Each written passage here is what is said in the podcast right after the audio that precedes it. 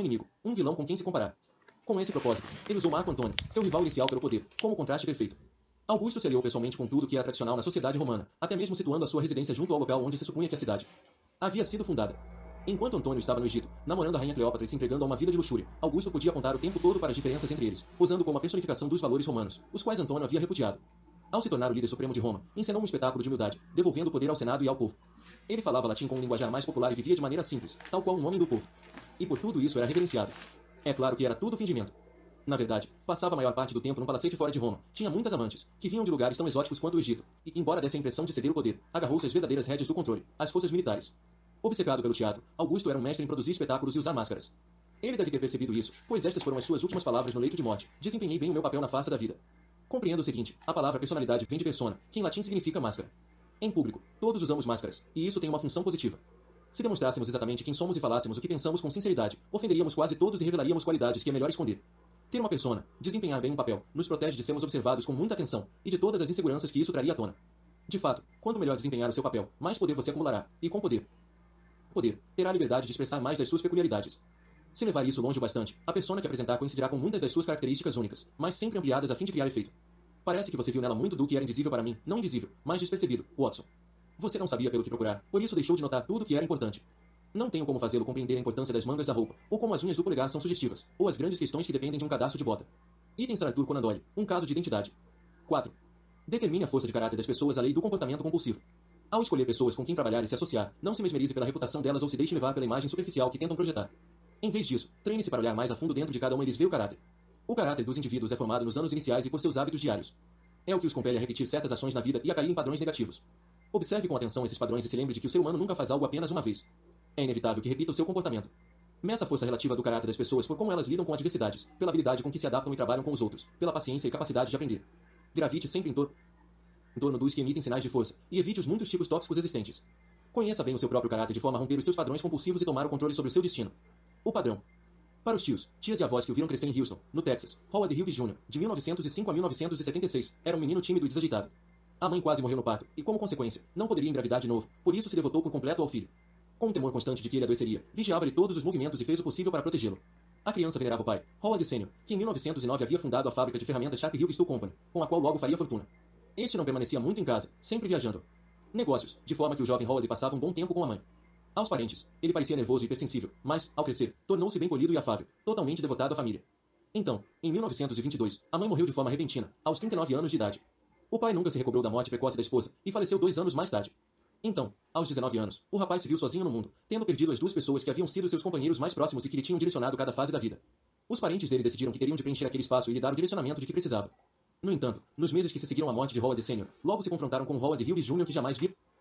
viram ou suspeitaram que existia. Aquele indivíduo afável de súbito se tornou bastante abusivo. Antes obediente, era agora um rebelde radical.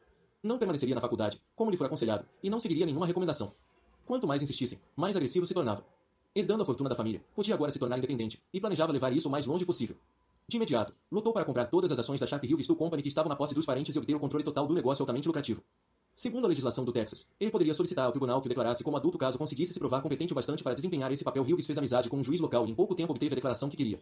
Agora, seria capaz de mandar na própria vida e na fábrica de ferramentas sem nenhuma interferência. A família se sentiu Ah? com tudo isso, No- e logo ambas as partes cortaram quase no todo o contato entre si para sempre.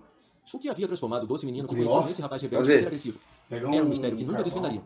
Depois de declarar sua independência, Ué, acabou aí? Los Angeles, Califórnia, determinado a seguir as suas duas mais novas paixões produzir filmes e pilotar aviões. Ele tinha dinheiro para se satisfazer em relação a esses interesses, e em 1927 decidiu combiná-los, produzindo um filme épico de alto orçamento chamado Anjos do Inferno, sobre pilotos durante a Segunda Guerra Mundial. Recrutou um diretor e uma equipe de roteiristas, mas se desentendeu com o primeiro e o despediu. Empregou, então, Luther Reed, um homem que também tinha grande interesse em aviação e se identificava mais com o projeto.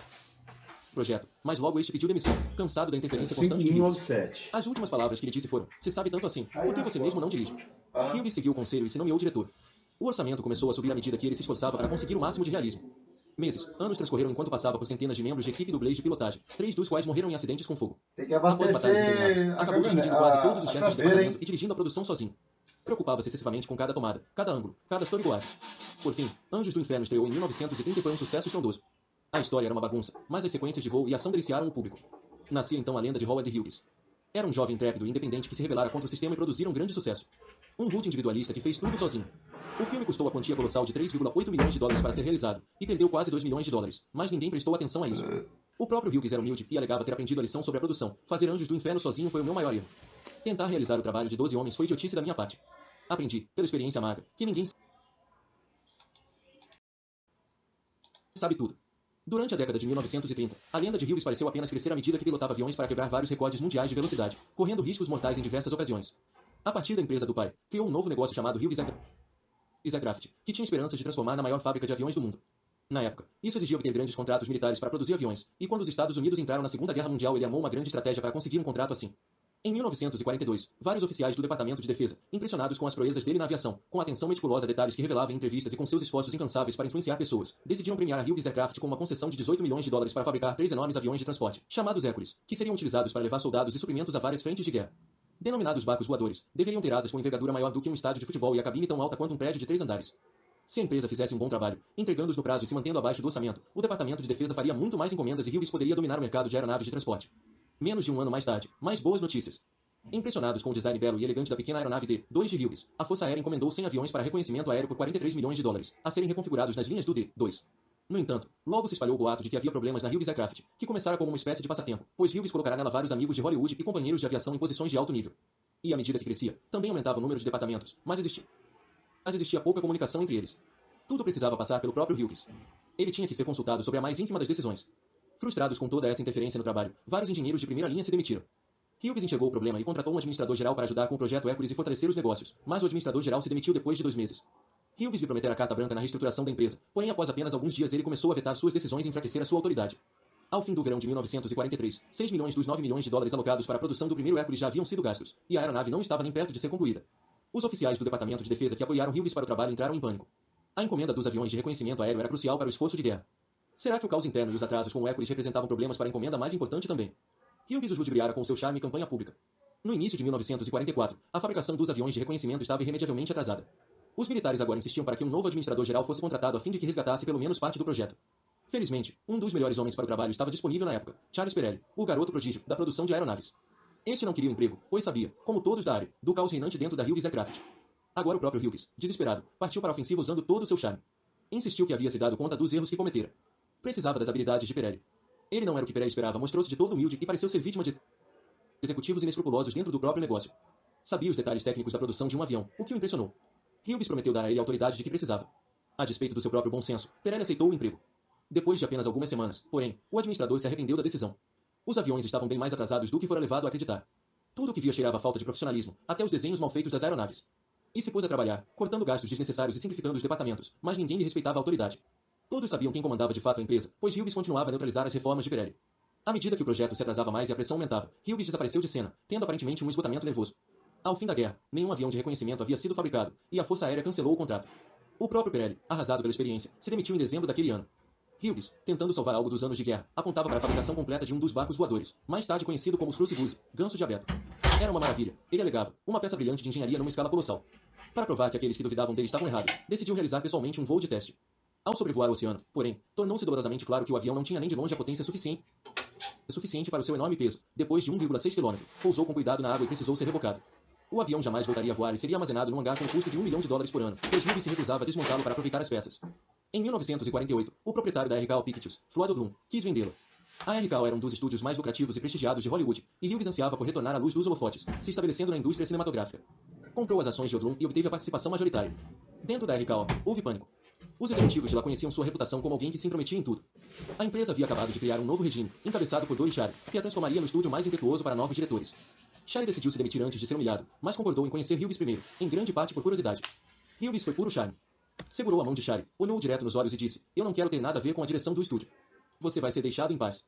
Surpreso por essa demonstração de sinceridade e por sua proposta ter sido aprovada, acabou voltando atrás, e pelas primeiras semanas tudo foi como Hughes havia prometido. No entanto, logo vieram os telefonemas. Os telefonemas. Hughes queria que ele substituísse o matrismo. Filme mais recente em produção. Percebendo o erro que cometera, Charlie se demitiu de imediato, levando consigo dos membros da sua própria equipe. Hughes começou a preencher as posições com aqueles que lhe obedeciam às ordens, contratando atores e atrizes de quem gostava. Comprou um roteiro chamado Estradas do Inferno e planejou transformá-lo na versão de 1949 de Anjos do Inferno. John Wayne seria o ator principal, e o grande Joseph Fonseca ocuparia o cargo de diretor. Após poucas semanas, Serbeger não aguentava mais os telefonemas de Hughes e pediu demissão. Hughes assumiu o controle. Numa repetição completa do ocorrido em Anjos do Inferno, o filme levou quase três anos para ser produzido, em grande parte por causa das filmagens aéreas, e o orçamento subiu para 4 milhões de dólares. Foram tantas as cenas filmadas que ele não conseguia decidir como montar o filme, levando seis anos para finalizá-lo, e, a essa altura, as cenas com os aviões já estavam completamente ultrapassadas e ele parecia bem mais velho. O filme logo caiu na obscuridade total. Em pouco tempo, o estúdio que fora tão ativo tinha prejuízos substanciais. Em 1955, tendo acionistas furiosos com seu mau gerenciamento, Hughes vendeu a RKO para General Tire Company. Na década de 1950 e no início da de 1960, as Forças Armadas norte-americanas decidiram adaptar parte da sua filosofia de combate aos novos tempos. Para guerrear em lugares como o Vietnã, era preciso usar helicópteros, inclusive um helicóptero leve de observação para ajudar em atividades de reconhecimento. O exército buscou potenciais fabricantes e, em 1961, selecionou dois dos que haviam enviado as melhores propostas, rejeitando o projeto da segunda empresa de aeronaves de Hughes, que ele criará a partir da Hughes Tu. A versão original da Hughes Aircraft era agora comandada de maneira completamente independente do próprio dono. Mas ele se recusou a aceitar essa derrota. A sua equipe de publicidade iniciou uma enorme campanha de influência, cortejando os oficiais do exército com comes e bebês, do mesmo jeito que havia feito 20 anos antes com os aviões de reconhecimento aéreo, gastando dinheiro em abundância. A campanha foi um sucesso, e o projeto passou a concorrer com os outros dois. O exército decidiu que a empresa que oferecesse o melhor preço ganharia. O que Hughes ofereceu surpreendeu os militares. O valor era tão baixo que parecia impossível obter qualquer lucro com a fabricação dos helicópteros. A estratégia dele era perder dinheiro na produção inicial a fim de vencer o leilão, conseguir o contrato e, então, aumentar o preço em encomendas subsequentes. Em 1965, o exército finalmente cedeu o contrato a Hughes, uma façanha inacreditável para uma empresa que havia tido tão, tão pouco sucesso na produção de aeronaves. Se os helicópteros fossem bem feitos e entregues no prazo, o exército poderia, com sorte, encomendar milhares deles, e Hughes usaria isso como um trampolim para a produção de helicópteros comerciais, um negócio em expansão. À medida que a guerra do Vietnã se acirrava, o exército com certeza aumentaria sua encomenda e Hughes receberia uma fortuna. Mas, enquanto aguardavam a entrega dos primeiros helicópteros, os que tinham cedido aquele contrato entraram em pânico. A empresa encontrava-se atrasada em relação ao prazo combinado, e uma investigação foi iniciada para descobrir o que acontecia. Para o horror dos militares, não parecia existir nenhuma linha de produção organizada. A fábrica era pequena demais para um projeto daquele tamanho. Os detalhes estavam todos errados, os desenhos não eram profissionais, as ferramentas eram inadequadas e havia pouquíssimos trabalhadores capacitados no local. Era como se não tivessem experiência em projetar aviões e tentassem descobrir como fazê-lo à medida que o trabalho avançava. Era exatamente a mesma situação dos aviões de reconhecimento aéreo, de que apenas alguns militares ainda se recordavam. Estava claro que Hughes não aprenderá nenhuma lição com o fiasco anterior. Como previsto, os helicópteros foram entregues apenas de pouco em pouco. Desesperados, os oficiais do exército decidiram realizar um novo leilão para uma encomenda muito maior dos 2.200 helicópteros de que necessitavam, na esperança de que alguém mais experiente surgisse com um preço menor e forçasse Hughes para fora da jogada. Este entrou em pânico. Perder a concorrência seguinte seria a sua ruína. A empresa contava com a possibilidade de aumentar o preço para nova encomenda a fim de se recuperar das perdas enormes sofridas com a produção inicial. Era essa a aposta que ele havia feito. Se tentasse oferecer um preço baixo para os helicópteros adicionais, não obteria nenhum lucro, e se a sua oferta não fosse baixa o bastante, alguém mais ofereceria um preço menor, que foi o que acabou acontecendo. Ao fim de tudo, a perda para Hughes pelos helicópteros que fabricou foi de astronômicos 90 milhões de dólares, cujo efeito na empresa foi devastador. Em 1976, Howard Hughes morreu num avião que partiu de Acapulco para Houston, e a necrópsia realizada em seu corpo revelou ao público o que lhe aconteceu na última década de sua vida. Por anos, ele fora viciado em analgésicos e narcóticos. Havia vivido em quartos de hotel selados hermeticamente, com o medo mortal da mais ínfima possibilidade de contaminação por germes. À época da sua morte, pesava menos 42 quilos. Viverá.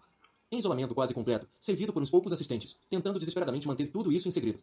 Foi derradeira ironia que o homem cujo maior temor havia sido a perda de controle terminasse em seus últimos dias à mercê total de um punhado de assistentes e executivos, que supervisionavam a sua lenta morte por drogas e que arrebataram dele o controle essencial da empresa. Interpretação: o padrão da vida de Howard Hughes foi estabelecido bem cedo. A mãe tinha uma natureza ansiosa. Depois de descobrir que não poderia mais engravidar, direcionou grande parte da sua intranquilidade para o único filho vivo. Ela o sufocava com atenção constante, tornando-se a sua companheira mais próxima, quase nunca o perdendo de vista. O pai, por sua vez, nutria expectativas tremendas de que o garoto desse continuidade ao nome da família. Os dois decidiam tudo que a criança fazia, o que vestia, o que comia, e quem eram os seus amigos, embora estes fossem poucos. Eles o passavam de uma escola a outra, procurando o um ambiente perfeito para o filho. O filho, que dava sinais de ser hipersensível e ter dificuldades de se dar bem com os outros. Era de todo dependente dos pais para tudo, e graças a um medo horrível de desapontá-los, tornou-se polido e obediente ao extremo. A verdade, porém, era que se ressentia de forma amarga dessa dependência total. Quando os pais morreram, o caráter verdadeiro de Hughes conseguiu finalmente emergir debaixo dos sorrisos e da obediência. Ele não nutria nenhum afeto pelos parentes, Preferia encarar o futuro sozinho a deixar que tivessem a menor autoridade sobre si. Precisava do controle absoluto, mesmo aos 19 anos, do próprio destino. Se não fosse assim, suas velhas ansiedades da infância voltariam. E, com o dinheiro que herdou, tinha o poder para realizar o sonho da independência total. O amor pela aviação refletia esse traço de caráter. Apenas no ar, sozinho e no comando, vivenciava a euforia do controle e o alívio das ansiedades. Voava bem acima das massas, a quem detestava em segredo. Era capaz de enfrentar a morte, o que fez muitas vezes, porque seria uma morte sob seu próprio poder. O caráter de Hughes despontou com nitidez ainda maior no estilo de liderança que desenvolveu em Hollywood e nos seus outros empreendimentos. Se roteiristas, diretores ou executivos sugerissem ideias, encarava isso como um desafio pessoal à sua autoridade. Isso despertava as velhas ansiedades sobre se sentir impotente e dependente dos outros. Para combater esse sentimento, tinha que manter o controle de todos os aspectos dos negócios, supervisionando até a grafia e a gramática do menor anúncio publicitário. Ah, sobrou um... Sobrou ainda? Brigarem entre si para obter a sua atenção. Melhor ter algum caos interno, desde que tudo passasse por ele. O paradoxo disso era que, ao tentar obter esse controle total, Hughes tendia a perdê-lo. É impossível para um único homem se manter no comando de tudo, e assim surgiam todos os tipos de imprevisto. Quando os projetos se desmantelavam e a pressão se intensificava, ele desaparecia de cena, ou adoecia de forma bem conveniente. Essa necessidade de controlar tudo em redor se estendia até as mulheres com que namorou examinando, lhes cada ação, e contratando investigadores particulares para segui-las. O problema que Howard Hughes apresentava a todos os que decidiam trabalhar ao seu lado em alguma capacidade era que ele construiu com cuidado uma imagem pública que ocultava as fraquezas óbvias do seu caráter. Em vez de um microgerenciador irracional, apresentava-se como um individualista rude e como perfeito norte-americano independente. O que mais causava danos era sua habilidade de se caracterizar como um empresário de sucesso liderando um império de bilhões de dólares. Na verdade, havia herdado do pai uma fábrica de ferramentas bastante lucrativa. Com o passar dos anos, as únicas partes desse império que rendiam lucros substanciais eram a fábrica de ferramentas e uma versão inicial da Hughes Aircraft, que ele criou a partir dessa fábrica. Por muitos motivos, essas duas empresas eram gerenciadas de forma completamente independente de Hughes. Ele não contribuía, contribuía em nada para as suas operações. As muitas outras que comandou pessoalmente a divisão posterior de aviação, os empreendimentos cinematográficos, os hotéis imóveis em Las Vegas tiveram prejuízos substanciais que, por sorte, foram cobertos pelas outras duas. Na verdade, Hughes era um péssimo empresário, e o padrão de fracassos que revelava isso era evidente para qualquer um ver. No entanto, esse é um ponto cego da natureza humana. Estamos mal equipados para medir o caráter das pessoas com quem lidamos. A imagem pública e a reputação que as precedem nos mesmerizam com facilidade. Somos cativados pelas aparências. Se os indivíduos se secam de algum mito encantador, como fez Hughes, querem acreditar nesse mito. Em vez de determinar o caráter de alguém a habilidade de trabalhar com outros, de cumprir promessas, de se manter forte em circunstâncias adversas, decidimos fazer contratações com base em um currículo reluzente, no charme e inteligência. Contudo, até mesmo um trato definido como inteligência não tem mérito nenhum se alguém tiver um caráter fraco ou dúbio. Portanto, por causa do nosso ponto cego, sofremos sobre o líder irresoluto, o chefe microgerenciador, o sócio conivente. Essa é a raiz de tragédias intermináveis na história, o nosso padrão como espécie. A todo custo, você precisa alterar a sua perspectiva. Treine-se para ignorar a fachada que os outros apresentam, o mito que os cerca, e, em vez disso, busque a fundo por sinais do caráter deles. Isso será observável nos padrões que revelaram no passado, na qualidade das suas decisões, em como decidem solucionar problemas, como delegam autoridade e trabalham em equipe, e inúmeros outros sinais. Uma pessoa de caráter forte é como ouro raro, mas inestimável. Ela se adapta, aprende e se aprimora. Já que o seu sucesso depende daqueles com quem e para quem trabalhar, torne o, car o caráter deles objeto principal da sua atenção. Você se poupará da miséria que seria descobrir isso tarde demais. Caráter é destino. Item Heráclito. Chaves para a natureza humana. Por milhares de anos, nós, seres humanos, acreditamos no destino, algum tipo de força espíritos, divindades, ou Deus nos compeliu a agir de certa maneira. Ao nascermos, a nossa vida inteira foi definida de antemão, estamos fadados ao sucesso ou ao fracasso. Vemos o mundo de modo bem diferente agora. Acreditamos que, na maior parte, temos o controle do que nos acontece, que criamos o nosso próprio destino. De vez em quando, porém, assumete-nos uma sensação passageira que se aproxima do que os nossos ancestrais devem ter sentido. Talvez um relacionamento pessoal não dê certo ou a nossa carreira profissional encontre um obstáculo, e essas dificuldades são estranhamente similares ao que já vivemos no passado. Ou percebemos que a nossa maneira de trabalhar num projeto precisa de algum aprimoramento.